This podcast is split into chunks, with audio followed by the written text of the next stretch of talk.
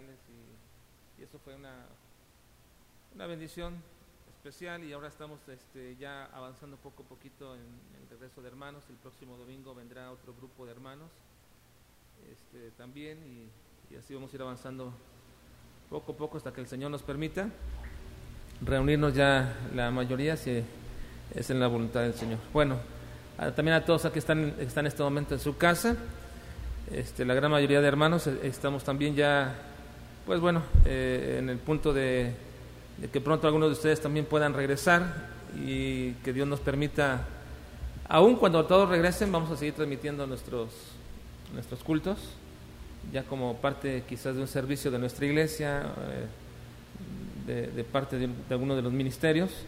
Vamos a seguir con ello todavía haciéndolo. Vamos por favor a Juan capítulo 6. Juan capítulo 6, vamos a avanzar en nuestro estudio del Evangelio de Juan. Y estamos en el capítulo 6, vamos ahora a observar del versículo 48 al 59. Juan 6,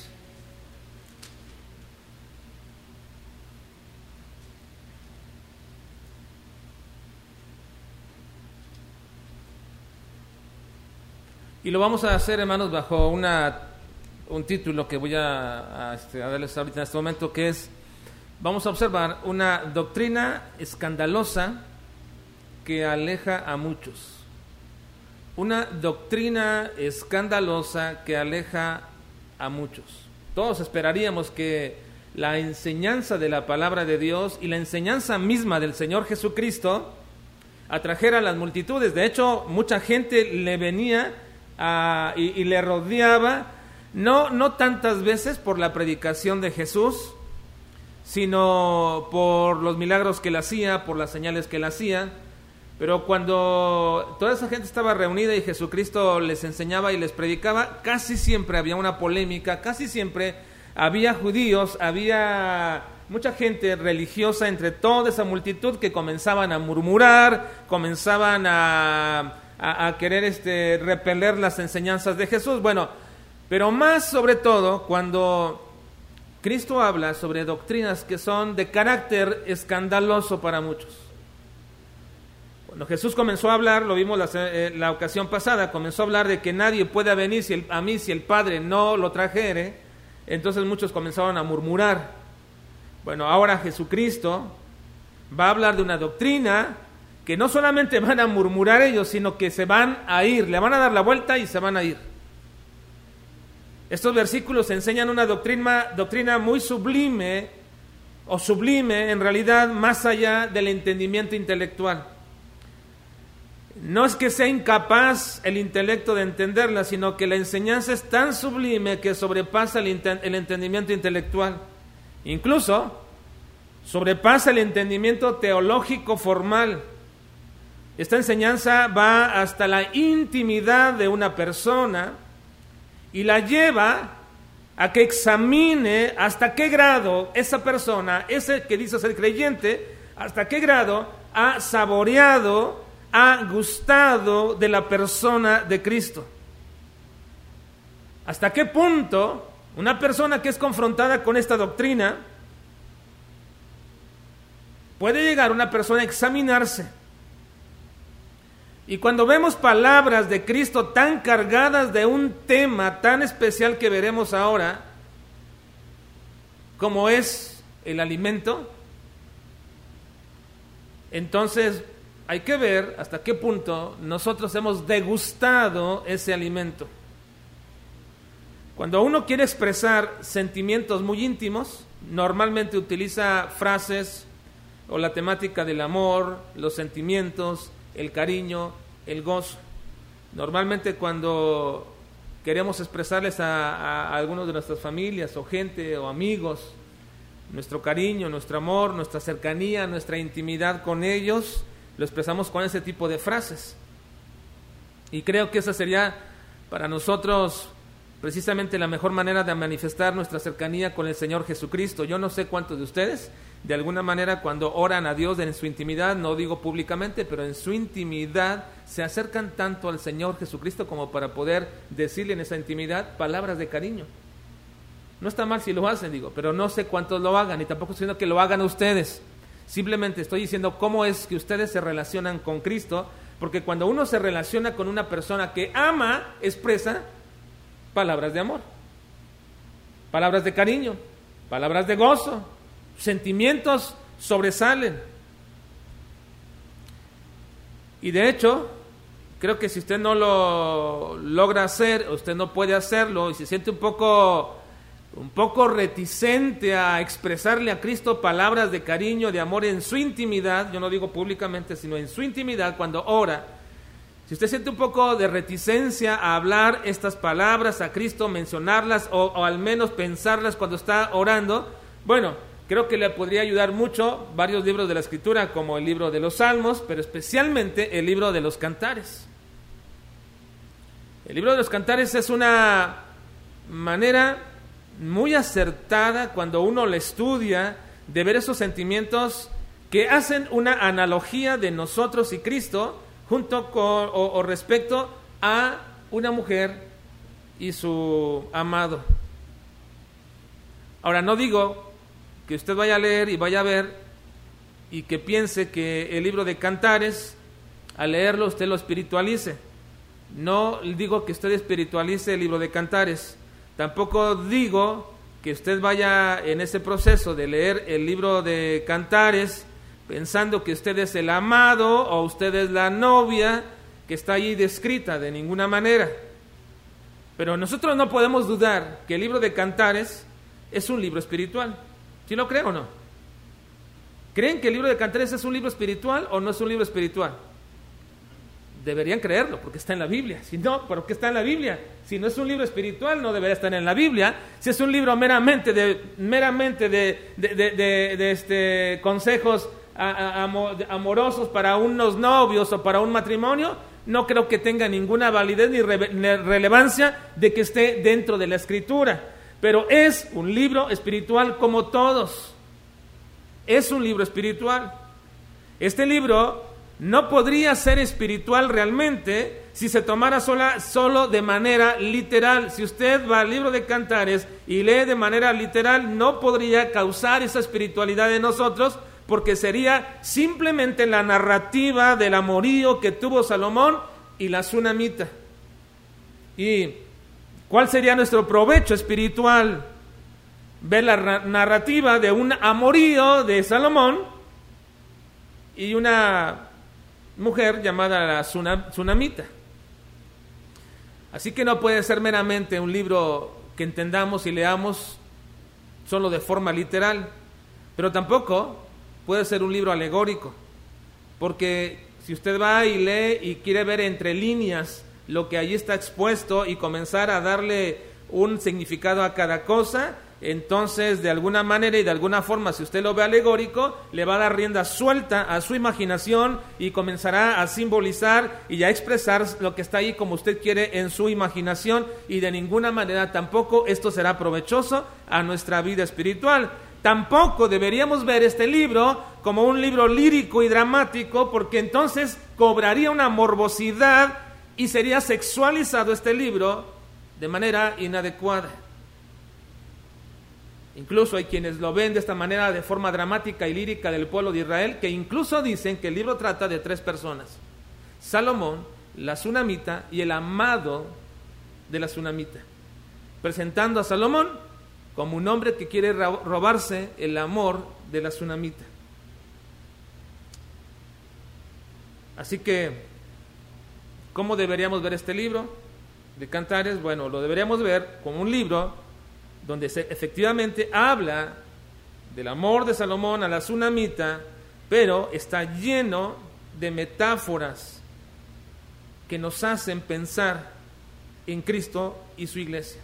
No espiritualizarlo, metáforas, comparaciones que nos hacen ver la relación que tiene Cristo y su iglesia, comparando el amor sublime que tenían ellos y nos lleva a pensar de la misma manera de Cristo y nosotros.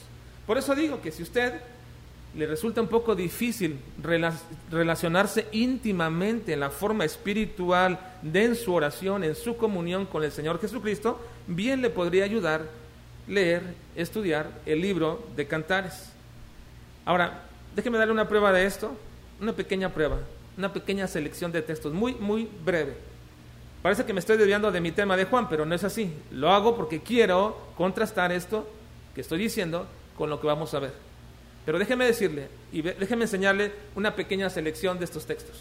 Cantares 1.7 dice, hablando la mujer a Salomón, hazme saber, oh tú, a quien ama mi alma, dónde apacientas, dónde cesteas al mediodía, pues, ¿por qué había de estar yo como errante? Y esto es una, lo puede ver como una metáfora del amor que tiene la mujer hacia, o, la iglesia hacia Cristo, diciéndole, ¿dónde estás, Señor? ¿Dónde estás? ¿Dónde descansas tú que amas mi alma?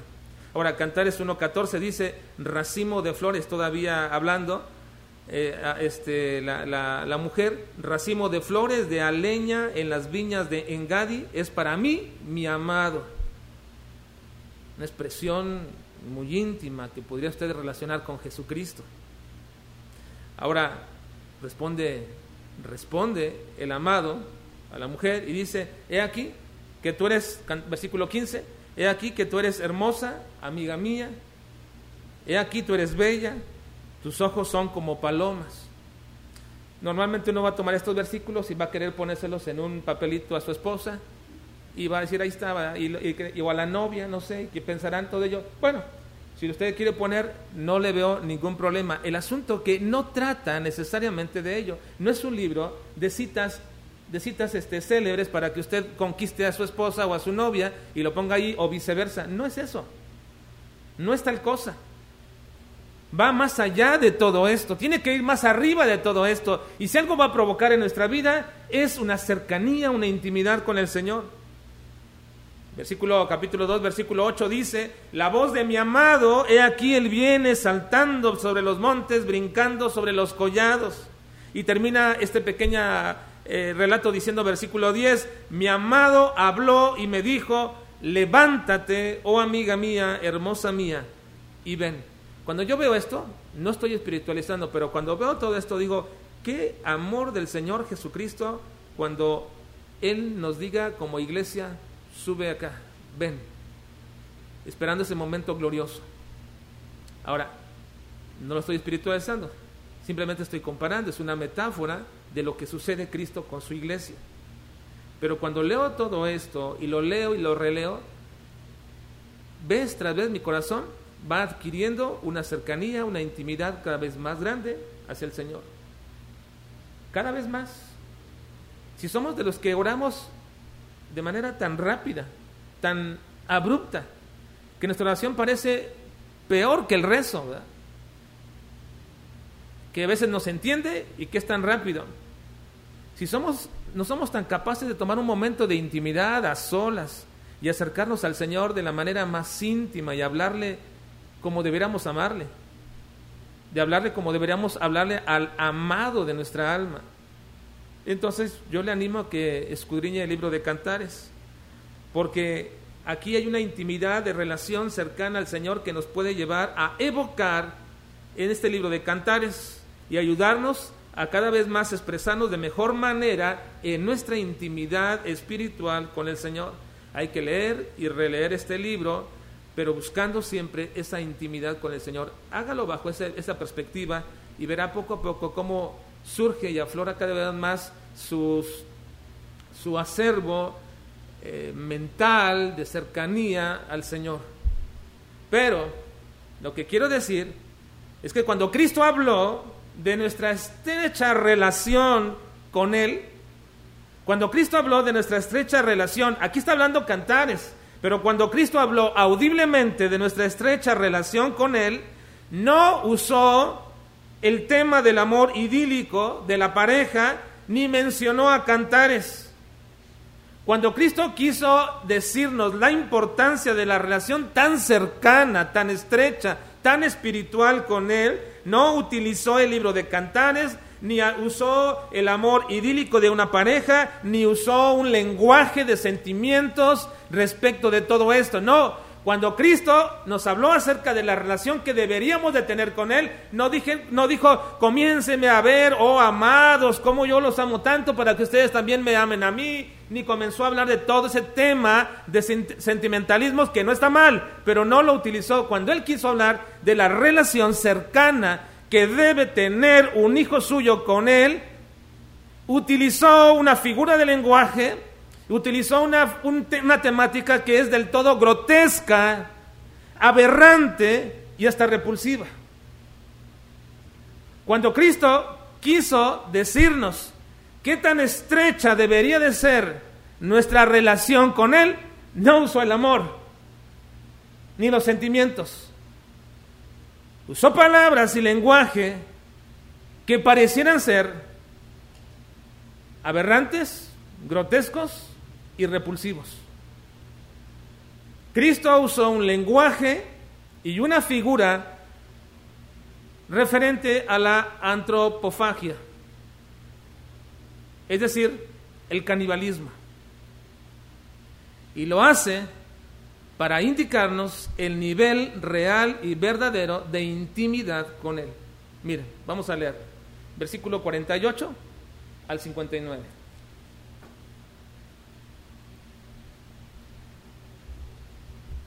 ¿Están todos ahí? Vamos por favor a leerlo de manera alternada. Ahora sí puedo decirles, ¿verdad? Este, lo decía yo pensando que sus casas lo harían, no sé si lo hacían hermanos, pero ahora sí los que están aquí me pueden contestar. 48 al 59. Yo leo el 48 y ustedes vamos así hasta el 59, por favor. Yo soy el pan de vida.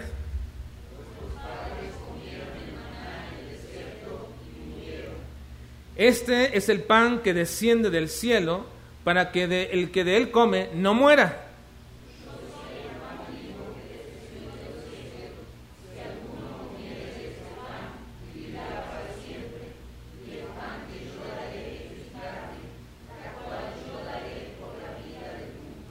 Entonces los judíos contendían entre sí diciendo, ¿cómo puede éste darnos a comer su carne?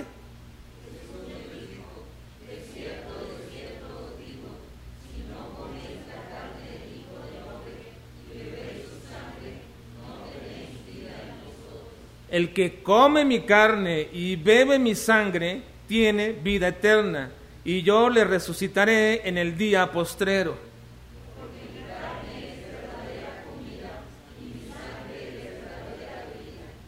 El que come mi carne y bebe mi sangre, en mí permanece y yo en él.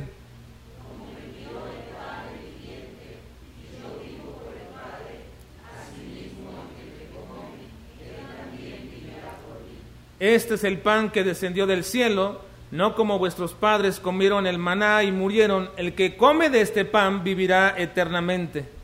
Estas cosas dijo en la sinagoga, enseñando en Capernaum. Por supuesto que este, esta manera de hablar del Señor Jesucristo escandalizó a las personas. No habían escuchado nunca cómo el que come mi carne y bebe mi sangre. Si ustedes no tuvieran ninguna referencia en este momento respecto a este asunto y no supieran a qué nos estamos refiriendo, evidentemente si yo les comenzara a predicar a ustedes deben comer la carne de Jesús y la sangre de Cristo la deben de beber, ustedes inmediatamente me rechazarían tal mensaje porque resulta hasta repulsivo decir tal cosa. Y sabemos claramente que Cristo no está hablando al pie de la letra de esto, está usando una vez más la metáfora la comparación de lo que quiere decir su carne y su sangre, pero de por sí, si la idea de comer la carne y la sangre es aberrante, de comer ese cuerpo, el cuerpo de otra persona y de ver la sangre de otra persona, cuando el sentido común nos dice y nos indica que no se está refiriendo a la carne, materialmente hablando, ni a la sangre, aún con todo y eso, sino que es un acto, una parte simbólica de lo que está hablando, con todo y eso resulta escandaloso para muchos creyentes hoy día tal condición. Miren, la Iglesia Católica Romana utiliza este texto para enseñar la doctrina de la transubstanciación, que quiere decir que cuando ellos entregan lo que llaman la hostia, que es un pequeño, que no es pan en realidad, sino es una oblea, no sé, en realidad no sé qué es el compuesto de esa oblea, pero ni siquiera es el pan. Pero cuando entregan eso, y cuando el sacerdote se toma el vino, que no lo da a los demás, pero se lo toma a él, cuando le entrega, ellos creen que en ese momento, en ese momento cuando el sacerdote levanta la copa y comienza a decir unas palabras y a bendecirla, en ese momento se transforma el pan en verdadera carne de Jesús y, la y el vino se transforma en verdadera sangre de Cristo. Por eso le llaman a este acto todo misa, que significa sacrificio, porque están sacrificando cada vez que lo hacen una vez más al Señor Jesucristo. Ahora, esta enseñanza errónea acerca de la cual el cuerpo y la sangre de Cristo está literalmente presente en el pan y en el vino de la misa, es un dogma sin fundamento católico en sus fundamentos católicos dogmáticos dicen el cuerpo y la sangre, dice así, el cuerpo y la sangre de Cristo junto con su alma y su divinidad y por lo tanto todo Cristo está verdaderamente presente en la Eucaristía. Es un dogma que creen. Sin embargo, Cristo nunca utilizó en todo este pasaje la palabra sarx en griego, que significa carne. Él siempre bueno, en este pasaje sí, pero en el pasaje de la, de la, de, la cena del Señor, nunca utilizó el nombre sarx en el griego, que es carne. Cuando instituyó la cena, Cristo siempre utilizó la palabra soma, que significa cuerpo. Y no hay relevancia ahorita de explicarlo, ni hay tiempo para hacerlo, pero hay una diferencia muy grande en todo esto. Además, aludir que esto se refiere, esto que está aquí, se refiere a la cena del Señor o a la comunión, como lo llaman los católicos, es creer algo erróneo, es pensar que mediante ellos se obtiene la vida eterna, porque Cristo dijo, con esto, al comer mi cuerpo y tomar mi sangre, ustedes tendrán vida eterna. Y eso definitivamente para todo creyente deberíamos comprender y entender que de ninguna manera este pasaje se refiere ni siquiera, no, no a la Eucaristía católica, pero mucho menos tampoco a la cena del Señor. No se refiere a eso. No es aquí, no está hablando de la cena del Señor, porque no es mediante la cena del Señor que una persona llega a ser salva. Esta práctica es para los creyentes.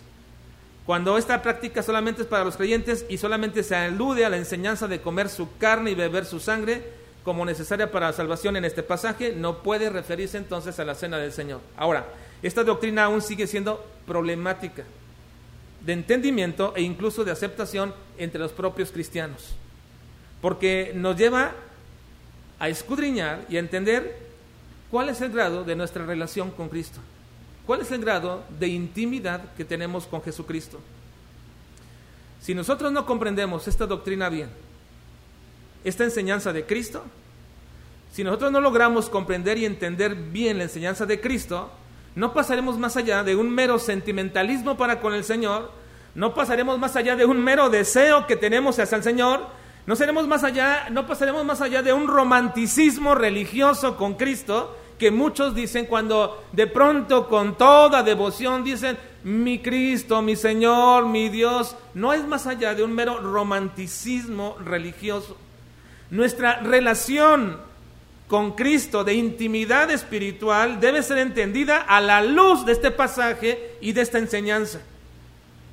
Esta, esta, esta, esta verdad revelada por Cristo debe traernos a la luz cuán íntimamente estamos relacionados con Jesús. No es posible, hermanos, establecer la realidad de nuestra relación con Cristo si no comprendemos la doctrina enseñada en este pasaje. No entender bien esta doctrina solamente nos dejaría, nada más nos dejaría en una espuria y diluida afirmación de que somos cristianos. No entender bien, hermanos, esta doctrina solamente nos deja en un nebuloso e indefinido autoconvencimiento de que soy de Cristo. No estudiar ni comprender esta enseñanza de Cristo ni entender todas las implicaciones de esta doctrina, nos pone simplemente en el plano de profesantes y superficiales seguidores de Cristo. Ni mayores ni mejores, que lo que fueron aquellos 15 mil o 20 mil que ese día le siguieron a Cristo y que luego dieron la vuelta y lo dejaron. Pero, que era tan importante, tan imprescindible entender dentro de este lenguaje y discurso canibalesco que Cristo está mencionando, que los hizo escandalizar a todas aquellas personas y alejarse de Él, que es lo que nos enseña con estas aseveraciones de que si no comes mi carne y bebes mi sangre, no puedes tener vida eterna. ¿Qué, ¿A qué se refiere Cristo y cómo podemos ver el nivel de intimidad que tenemos cuando entendamos este pasaje? ¿Cuál es esa enseñanza? Bueno, será algo que veremos próximamente. Por ahora, solo recuerden, hermanos, que nuestra relación con Cristo no depende de lo que el corazón y nuestra boca dicen que tenemos por el Señor, ni de los sentimientos que expresamos para con Él. El nivel de relación íntima está explicada por Cristo en este pasaje. ¿Y qué significa? Será lo que próximamente estaremos escudriñando. Vamos a orar, por favor.